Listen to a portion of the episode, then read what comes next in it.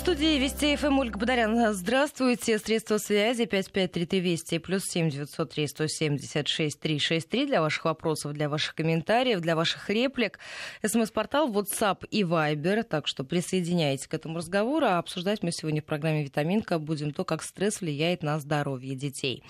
На прямой связи со студией Ирина Добрецова, кандидат медицинских наук, член Союза педиатров России, руководитель Центра формирования здорового образа жизни. Ирина Владимировна, здравствуйте. Здравствуйте, Ольга.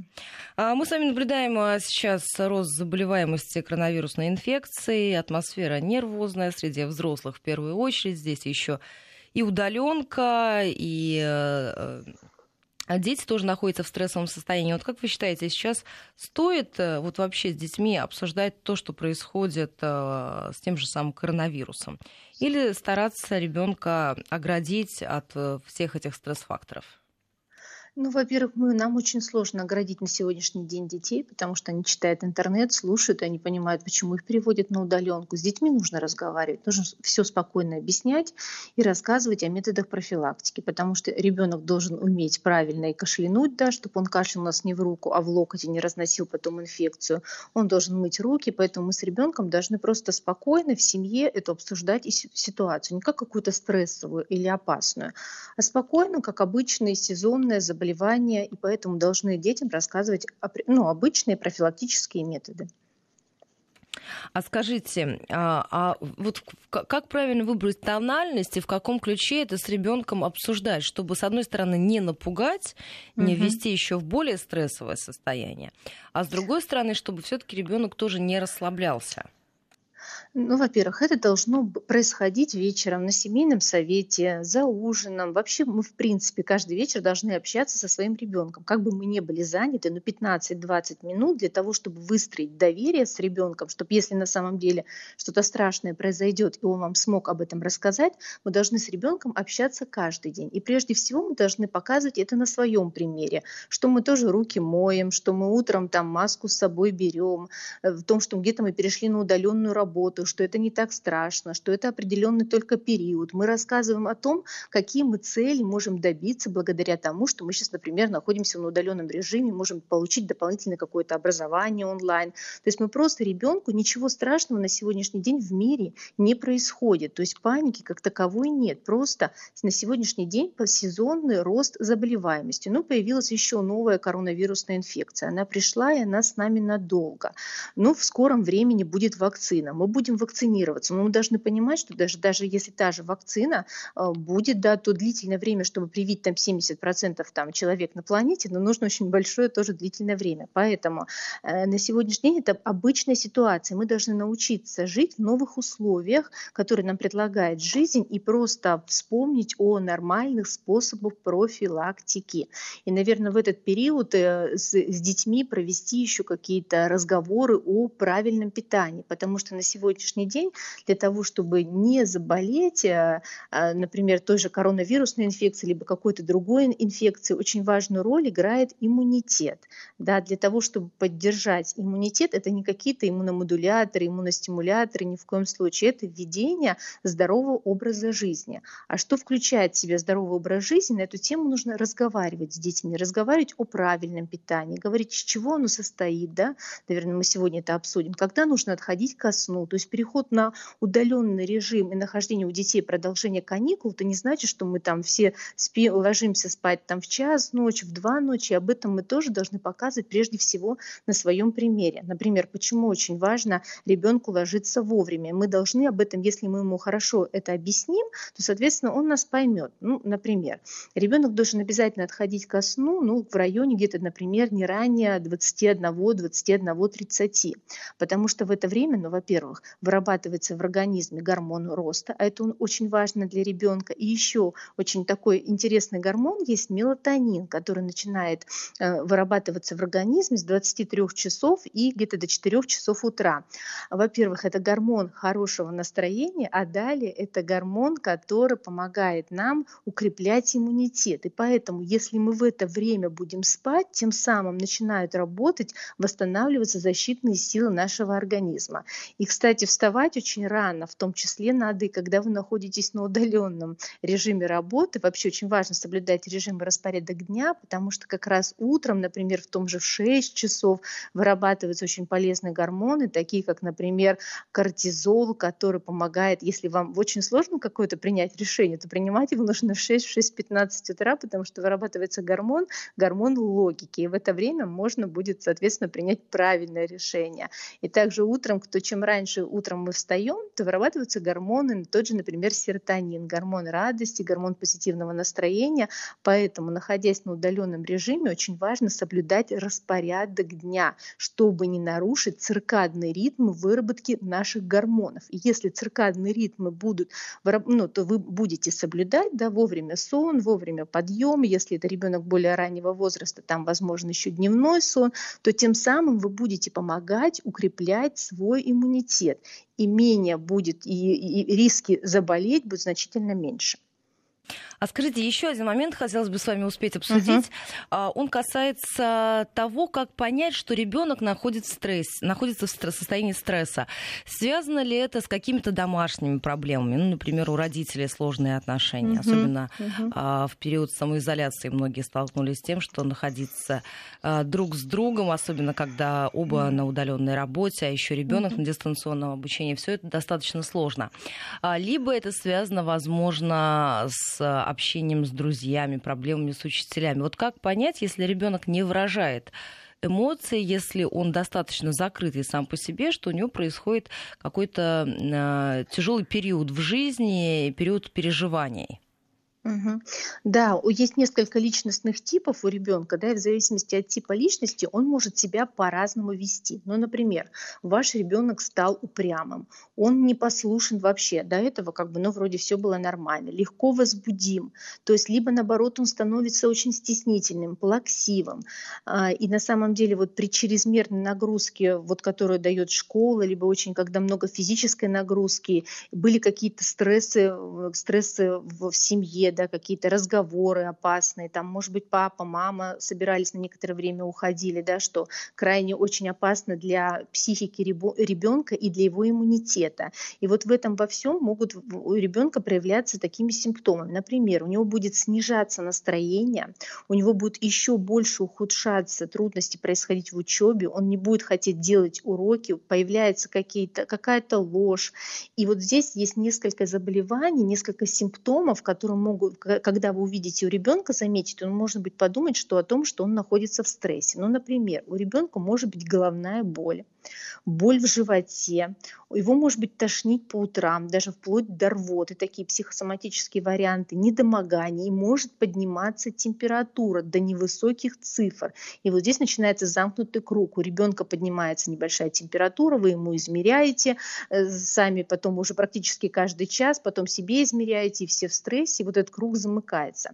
Поэтому вот и, и плюс может появляться также симптомы энуреза, и могут быть даже быть тики, подергивания различных мышц и судорожные такие припадки. То есть такие истеричные судороги, когда, например, ребенок находится в стрессе, это не истинные судороги, например, там врач, невролог, педиатр, их легко можно отличить. Но обычному родителю, конечно, очень сложно отличить, например, судороги, судорожные припадки у ребенка эпилептического характера и не, не эпилептического да, характера, когда на самом деле, если это эпилепсия, то поражение там определенных структур головного мозга. Так вот, если когда при истерике возникают какие-то тики и судороги, то у ребенка будут глаза закрыты. А в частности, когда эпилепсия, глаза могут быть открыты. Ну, еще ряд есть, можно когда отличить, что происходит с ребенком. Вот. И вот, на, вот по этим симптомам можно определиться, что ваш ребенок находится в стрессе, да, и ему нужно помочь. Но опять же. Угу. Я хотела еще уточнить, а вот что касается болезней сердца, насколько они могут развиваться бессимптомно? Вот, болезни сердца. Очень важно вовремя, во-первых, проходить диспансеризацию и ЭКГ, ЭХКГ. Почему? Потому что само сердце у ребенка формируется вот такое же, как у взрослого, только к 12 годам. Есть определенные пики возрастные, например, 5-6 лет, 12-13 лет, когда в сердце в том числе растет организм, и в сердце в том числе происходят значительные изменения. Там, вначале, например, у ребенка там высокая ЧСС, да, пульс, пульс плюс. Вначале там у него гипертрофия отдель, одних отделов. По мере роста ребенка изменяется также там, например, система проводимости, растут отделы, желудочки, предсердия сердца. И очень важно, чтобы на определенных периодах роста также сердце у ребенка изменялось в соответствии с его возрастом. Поэтому вот некоторые, когда, например, происходят какие-то сбои да, в формировании сердца, то на начальных этапах это может протекать бессимптомно. И я еще хотела бы очень сильно обратить внимание, когда ребенок переболел какой-либо бактериальной инфекцией, например, была простуда, присоединилась бактериальная инфекция, когда температура, когда был гнойный отит, например, когда была пневмония, то вот здесь очень опасный есть период. Через две недели у него может происходить поражение мышцы сердца. То есть вот эта бактерия не долечили, либо вообще не лечили, и эта вот бактерия может поражать, и происходит воспаление мышцы сердца. Что вы можете увидеть у ребенка? Одышка, цианоз, ну, посинение носогубного треугольника, выраженная слабость, может быть температура. И вот здесь очень важно ребенка, например, не отправлять в школу или на какие-то, не дай бог, там физические спортивные нагрузки сильные, да, потому что грозит чем это? У ребенка во время, когда, и в принципе у взрослого болезнь сердца, воспаляется сердце, происходят такие патологические очаги возбуждения, нарушается вся система проводимости, могут значит, страдать предсердия, желудочки, возникают аритмии, и вот здесь это может произойти внезапная сердечная гибель. Поэтому очень важно вот этот вот момент отслеживать все-таки, какие симптомы есть у ребенка. А для этого нужно чаще даже с ним общаться. А скажите, а как часто стоит э, ребенку и ребенку-подростку проходить осмотры, э, ну, например, ЭКГ?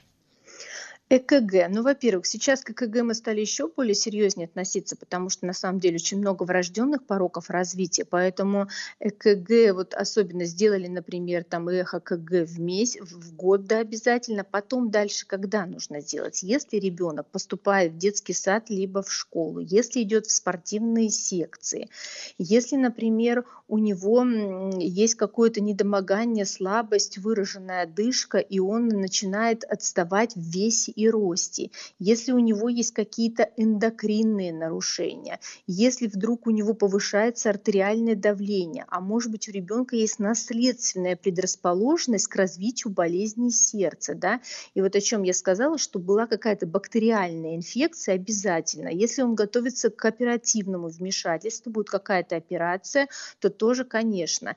И если это какая-то спортивная секция, начало занятий секции, в зависимости там, от вида спорта, кому-то повторяется повторяют ЭКГ раз в год, а у кого-то, например, там, профессиональные хоккеисты там, э, раз в полгода. Но есть декретированные обязательные сроки, когда подросток точно должен будет сдать. Это, например, в 15 лет делается ЭКГ, в 17 лет делается ЭКГ. То есть это тогда, когда вам планово педиатр напомнит, что вот нужно сделать. Я перечислила вот эти вот симптомы. Если вдруг вы что-то заметили, да, вот необъяснимая слабость, утомляемость, э, смотрите, голова болит, головокружение, движение, одышка, и появляется это еще плюс при физической нагрузке, вот здесь нужно обязательно обратиться к педиатру и уже сделать ЭКГ и эхокардиографию для того, чтобы посмотреть все-таки, да, в чем проблема. Может быть, какое-то нарушение проводимости, либо аритмия, что с сердечным ритмом, что с полостями сердца.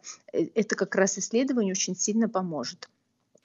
А что касается головных болей, подростки часто жалуются. Я помню очень хорошо, вот я когда школу заканчивала, для меня это была очень большая проблема, угу. прям мигрени, когда ты утром просыпаешься и понимаешь, ну вот все сегодня а, ты столкнешься с очень сильной головной болью. Вот что родителям стоит делать в первую очередь? Ну, во-первых, есть сигналы, красные флаги, когда однозначно, да, это все есть, при перегрузке может быть головная боль. Но обязательно обратите внимание, если у ребенку, во-первых, меньше пяти лет, и он жалуется на головную боль, вот здесь вот срочно к врачу. Потому что, в принципе, ребенку маленькому сказать, что у него головная боль из-за перенапряжения очень сложно. Это мы с вами взрослые, мы понимаем, на нас взвалили там много ответственности дел, мы можем сказать, ой, я не справлюсь, у меня уже болит голова. И понять. А с ребенком очень сложно. Здесь нужно общаться, смотреть по каким-то косвенным причинам. И когда нужно бить, еще очень важно тревогу. Если ваш ребенок, будь то взрослый, маленький, да, жалуется на то, что головные боли появляются в ночное время, и они не связаны с каким-либо заболеванием в это время, ну, тем же простудным.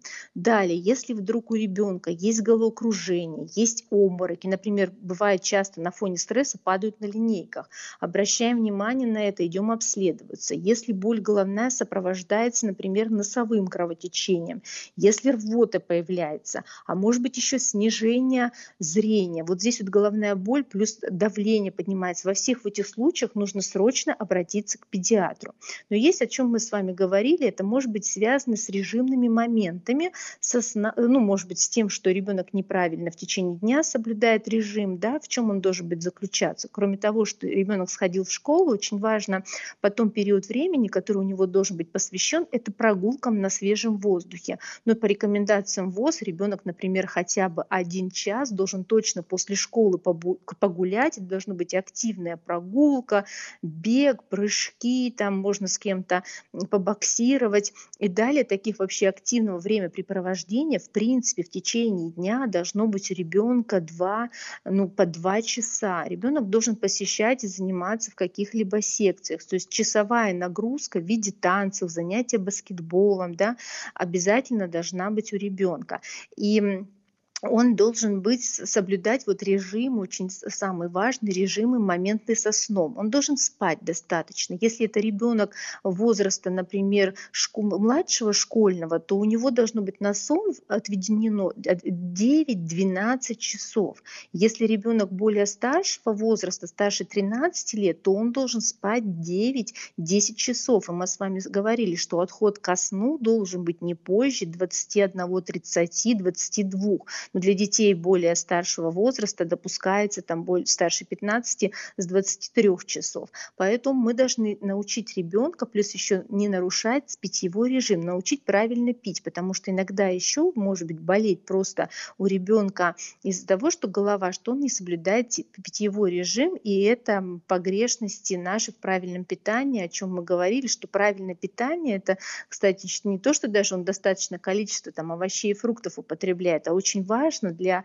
это не самое полезное для ребенка, ведь самые полезные продукты для растущего организма это все-таки белок, и поэтому это должно быть достаточное питание в рационе, например, того же, ну, там, мясо, рыба, творог, яйцо. Вот важные продукты, которые должны быть в арсенале у ребенка. И еще может быть, вот э, первый блок это режимные моменты, у ребенка может быть болеть голова, а второй именно это в связи с увеличением увеличением умственных и физических нагрузок. И вот здесь не хватает просто поступления каких-либо витаминов и минералов, особенно если ребенок, например, занимается еще в спортивной секции. Да, здесь уже разговоры ведутся о том, что, может быть, ему может быть не хватать железа, может быть, магния, может быть, йода там, или витамина D. Но вот здесь вот нужно уже проводить обследование. И еще, к сожалению, дети могут симулировать. Редко, но это могут быть. Вот для исключения симуляции для родителей, да, когда у ребенка заболела голова, ну проверьте его, дайте ему какую-нибудь аскорбинку, да, сказав, что это серьезный препарат. Вот, и дайте, посмотрите, что, например, там через 20-30 минут это все может пройти, да, и сами тогда определитесь, из-за чего у него болит голова. А вообще, если ребенок пожаловался вам на головную боль, что можно сделать? Ну, во-первых, дайте, может быть, ему сладкий чай, измерьте температуру, может быть, нужно померьте, если возможность, есть артериальное давление, там, пусть ребенок некоторое время поспит, а, проведите с ним беседу и вообще проведите анализ того, чем вы кормите вообще ребенка и уберите продукты, потому что иногда головные боли могут быть связаны из-за того, что ребенок неправильно просто питается. Есть такая еда, которую, в принципе, растущий организм не должен быть употреблять. Что это? Это те же продукты, которые содержат трансжиры, где есть маргарин. Это вот эти на перекусы всякие печенюшки, все любят у нас с ними картофель фри, все, что жарится на масле, чипсы, гамбургеры, фастфуд, вот эти все пирожки, пончики, все это должно убрать. Сладкая вода, соки, нет эффекта никакого. Всякая леденцовая карамель, колбасные изделия, полуфабрикаты, вот это все нужно исключить. Убрать все вот сладкие соки, пить только воду. И для вот этого уже может вот, вот, вот эти меры помочь тому, чтобы, соответственно, ребенок ушла эта головная боль. Во-первых, научить ребенка пить, о том, что, например, напоминать ему о том, что на каждой перемене нужно пойти просто и сделать несколько глотков там воды. Потом нормализуем ему сон. Э, очень важно, да, наша на сегодняшний день проблема, убираем гаджеты через за два часа до сна, иначе, конечно, ребенку будет очень сложно проснуть, очень сложно заснуть. И что мы можем порекомендовать? Кстати, еще очень важно, что вот когда ребенок жалуется на головную боль, это может быть еще быть проблемами снижения зрения. Да? Очень часто там в подростковом периоде вот тоже нужно проверить и посмотреть зрение, проверить у офтальмолога. Вот. Но и очень важно, что Чаще бывает это головная, такая, знаете, головная боль напряжения. Мы должны понимать, то есть когда ребенок очень часто сидит за компьютером, там в неправильной позе, носит рюкзак, а мы должны понимать, что если он носит рюкзак, то это лямки на плечи с двух сторон, это должен быть он не очень быть тяжелый, там не больше 10-15% от веса ребенка. И мы а должны а скажите, помнить, а если... препараты, угу. препараты, давайте не да, будем вот... их называть, но угу. вот в целом, если у ребенка болит голова, стоит ли давать какие-то сильнодействующие обезболивающие. Мы Или вот как кто-то, знаете, что... как вот в моем детстве кто-то тоже говорили, что вот надо перетерпеть боль, и все пройдет ни в коем случае боль терпеть нельзя, потому что если у вас, например, длится период болевой больше трех дней, то потом формируется такой хронический очаг возбуждения. И потом, может быть, уже причина ушла, которая спровоцировала головную боль. Но вот мозг уже, этот хронический очаг у него стоит, и потом никак с ним очень будет сложно справиться. И очень велика вероятность, что эта боль может перейти потом в хроническую боль. Поэтому терпеть нельзя, запрещены у детей препараты. Поэтому помните, родители родители, те препараты, которые употребляете вы себе для снятия головной боли, и нельзя ни в коем случае давать ребенку, потому что тот же аспирин до 12 лет, он запрещен. Ножку, например, давать смысла нет, она не поможет. Что можно дать? Мы знаем, что из обезболивающих, которые разрешены в детском возрасте, это в том числе нестероиды, это ибупрофен и парацетамол. Поэтому в возрастных дозировках можно это ребенку дать. Дать количество побольше попить воды, но вот когда у ребенка уже наблюдаются такие очень сильные головные боли, как называемые мигрени, когда аура, когда он может потерять сознание, когда голова раскалывается, вот здесь уже нужно обратиться к специалисту однозначно. И здесь идет разговор о том, что назначается, ведь лечение боли, основные противоболевые препараты, это не обезболивающие как раз, это антидепрессанты. Вот, и поэтому здесь уже со специалистом назначается курс антидепрессантов, и в принципе это тогда может помочь помочь. И далее уже какие-то дополнительные, такие как иглоукалывание, там, да, нормализация режима, там, танцы, еще что-то. Поэтому но в первый момент мы исключаем любые провоцирующие факторы, нормализуем режим питания и далее уже, когда это все не подбираем специальные там и физические упражнения, если это уже все не помогает, то и когда на самом деле у ребенка хроническая мигрень или головная боль напряжения, то здесь уже идут серьезные препараты, такие как антидепрессанты и антиконвульсанты. Обычными обезболивающими препаратами вы не справитесь, они не лечат Мы сейчас боль. должны будем прерваться и сразу после выпуска выпуска новостей продолжим. В Москве 8.35. Это вторая часть программы «Витаминка». Средства связи для ваших вопросов и для ваших комментариев. 5533 Вести и плюс 7 903 176 363. СМС-портал WhatsApp и Viber. Ирина Добрецова на прямой связи со студией. Ирина Владимировна, давайте к некоторым вопросам наших слушателей перейдем, потом а, к другим темам, которые хотелось бы с вами обсудить. А, спрашивают а, наши слушатели, Евгений из Новосибирска, ребенок 11 лет постоянно трясет ногами, когда сидит, объясняет тем, что просто нравится. Это какая-то проблема, и не стоит обращать на это внимание? Нет, я думаю, что это, скорее всего, мог быть по типу невроза, поэтому здесь нужно обратить внимание, а, во-первых, посмотреть, о чем мы с вами говорили, на распорядок э, ребенка дня.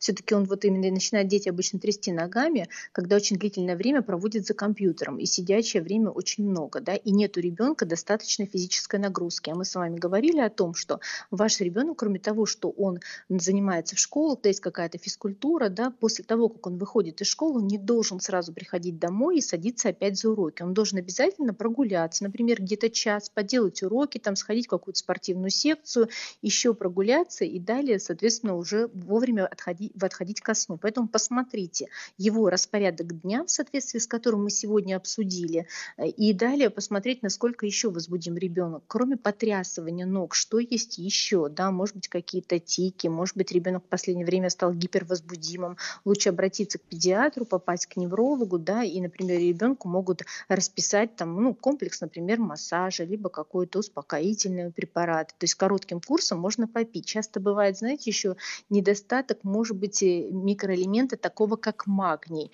Очень, да, и где можно взять его из питания? Ну, там шпинат, фасоль, бобо, бобовые, но э, все равно столько его не съедите, если его недостаток. Поэтому можно обследоваться и посмотреть, да, достаточно ли этого микроэлемента в сыворотке крови. Но это уже вам назначит ваш лечащий доктор.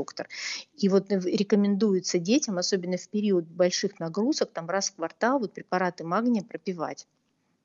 Спрашивают еще слушатели, а что делать, если ребенок постоянно жалуется на усталость? Можно ли тут говорить о синдроме хронической усталости? Вообще такое у детей бывает, и как можно справиться?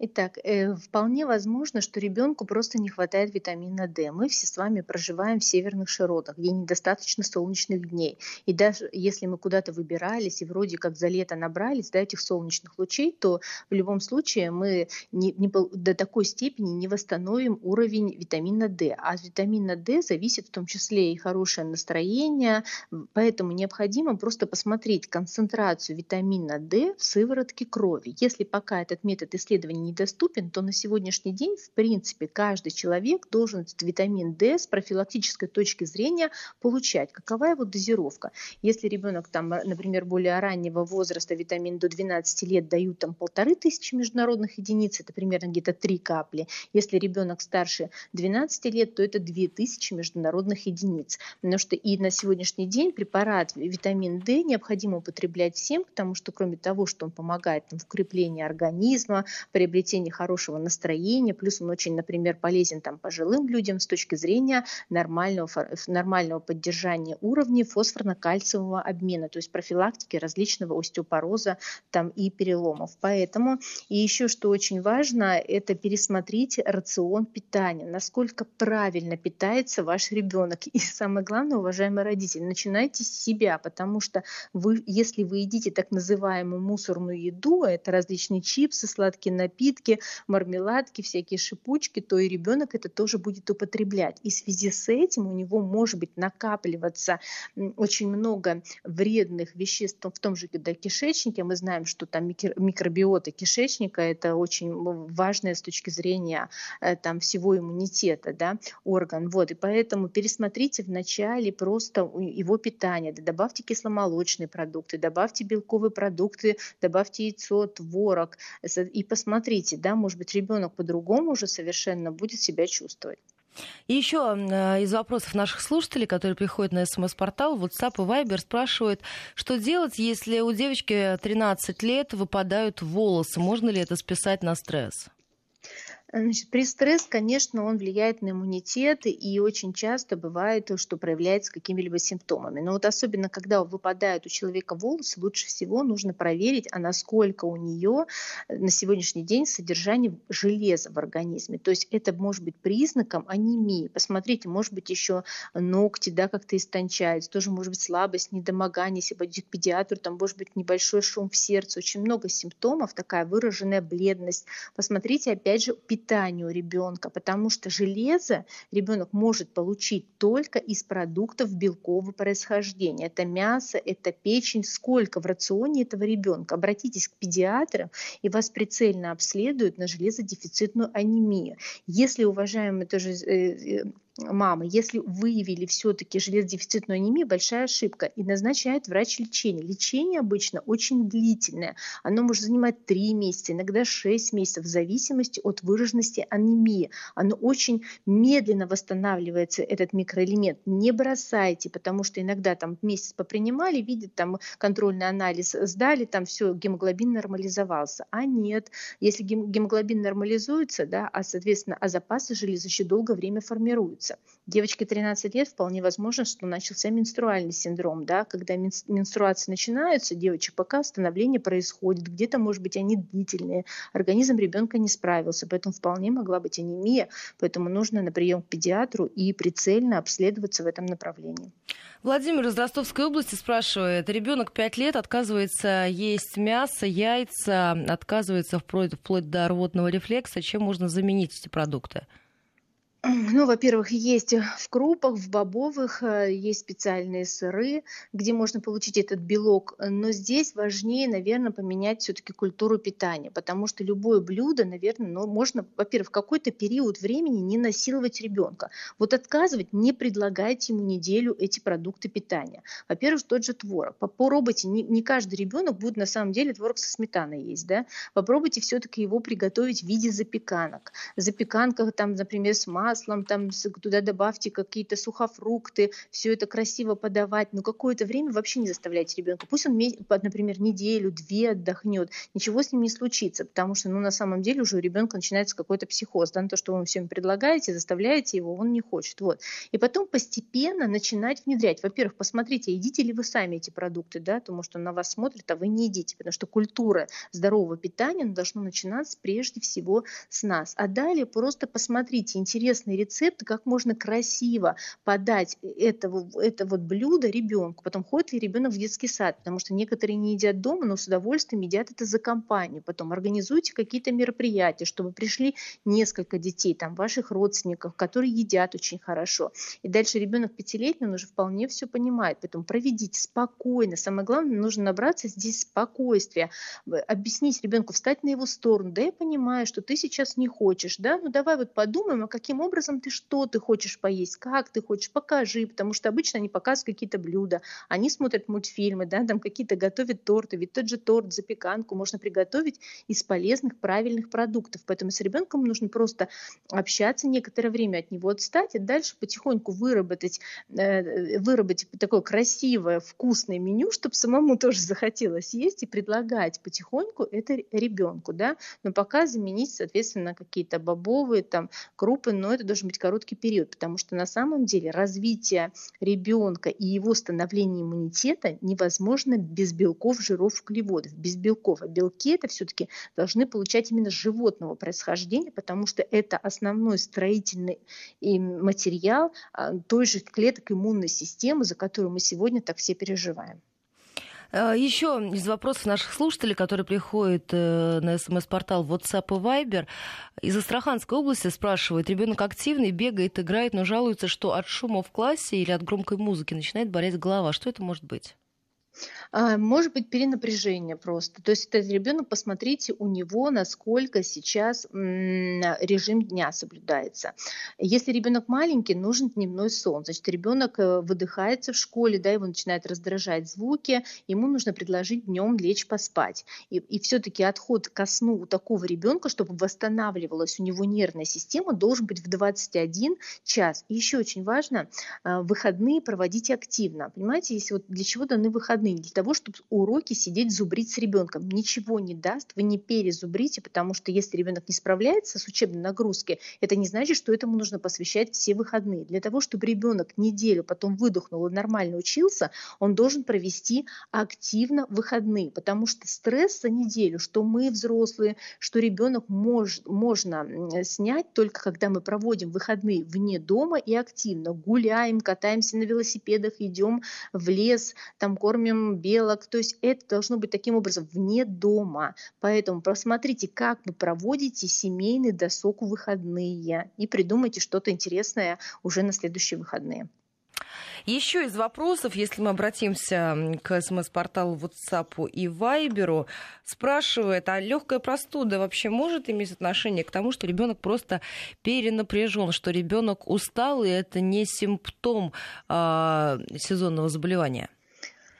Очень хороший вопрос. Во-первых, по поводу легких простуды. Наш ребенок, в принципе, имеет право на то, чтобы болеть. Если у вас дошкольник, он может болеть 8-12 раз в год, и не надо к нему приставать. Если это школьник, он может болеть 6-8 раз в год легкими простудными заболеваниями. Ничего здесь страшного. Это не из-за стресса, это не из-за того, что у него какие-то проблемы с иммунной системой. Это просто так устроен организм ребенка. Чем он младше, да, тем он еще не, у него мало какими вирусами он встречался, и поэтому его иммунная система вырабатывает таким образом защитные механизмы.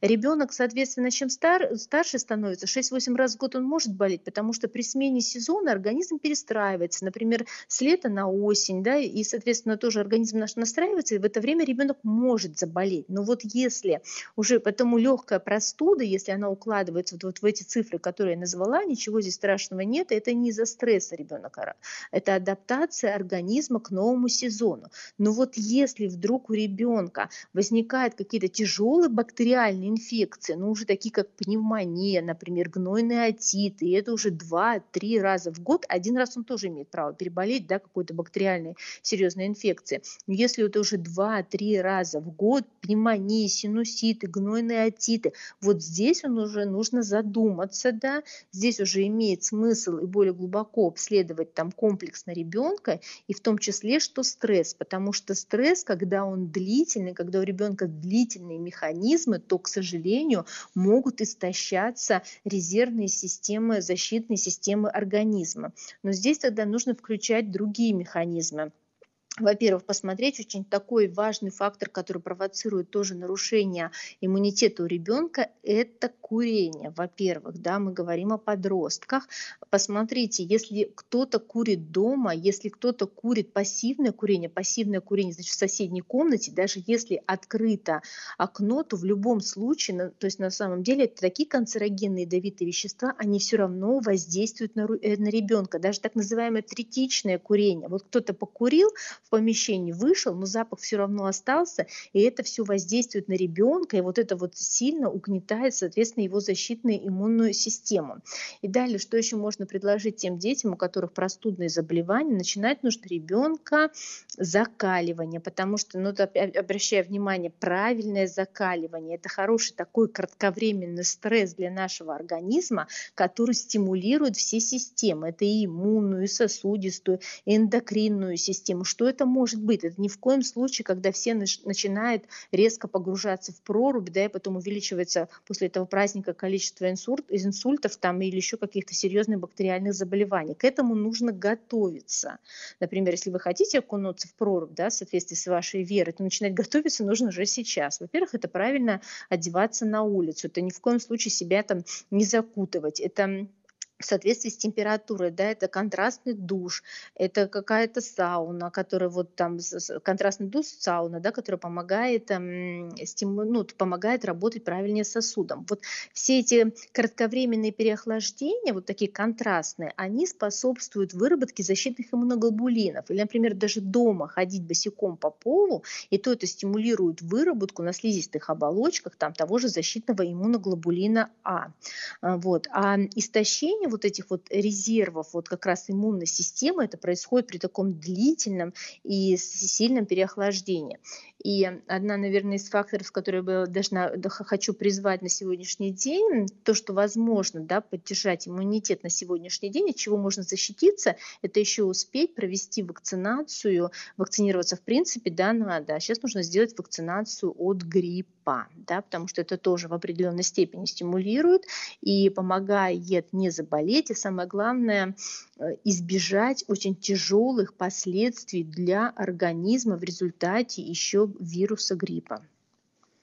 Еще один момент, который хотелось бы тоже успеть с вами обсудить, он касается либо набора веса, либо резкой потери веса. Вот как, какие, допустим, факторы стоит здесь учитывать, особенно если мы говорим о девочках, которые до сих пор стараются быть стройными, худенькими, очень реагируют на минимальные колебания э, веса. Вот здесь насколько допустимы э, колебания в плюс, либо в минус?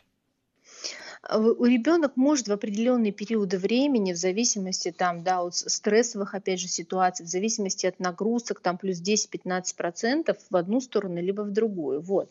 Но здесь, опять же, если мы смотрим, знаете, есть бывают такие случаи, что ребенок вот вроде и занимается спортом, а вот вес все равно держится, да, и появляется так называемое метаболическое ожирение. Например, у ребенка очень сильно там увеличена область живота да, то есть какие-то еще там бедра, вот выраженность, да, еще определенных мест. Вот здесь вот нужно дополнительно обязательно обследоваться, ну, например, у того же эндокринолога, э, для того, чтобы посмотреть, а нет ли каких-то эндокринных заболеваний у ребенка, либо там заболеваний поджелудочной железы, да, то есть очень важно все равно на эти колебания веса вот именно в возрасте, когда это подросток определять, потому что когда идет вот эти пубертатные периоды, система систему, вот эндокринные, сердечно-сосудистые, очень важно э, контролировать, чтобы она также развивалась в соответствии и со всем организмом. Вот. И поэтому, если есть перепады либо в одну, либо в другую сторону, выраженные там больше 15%, например, да,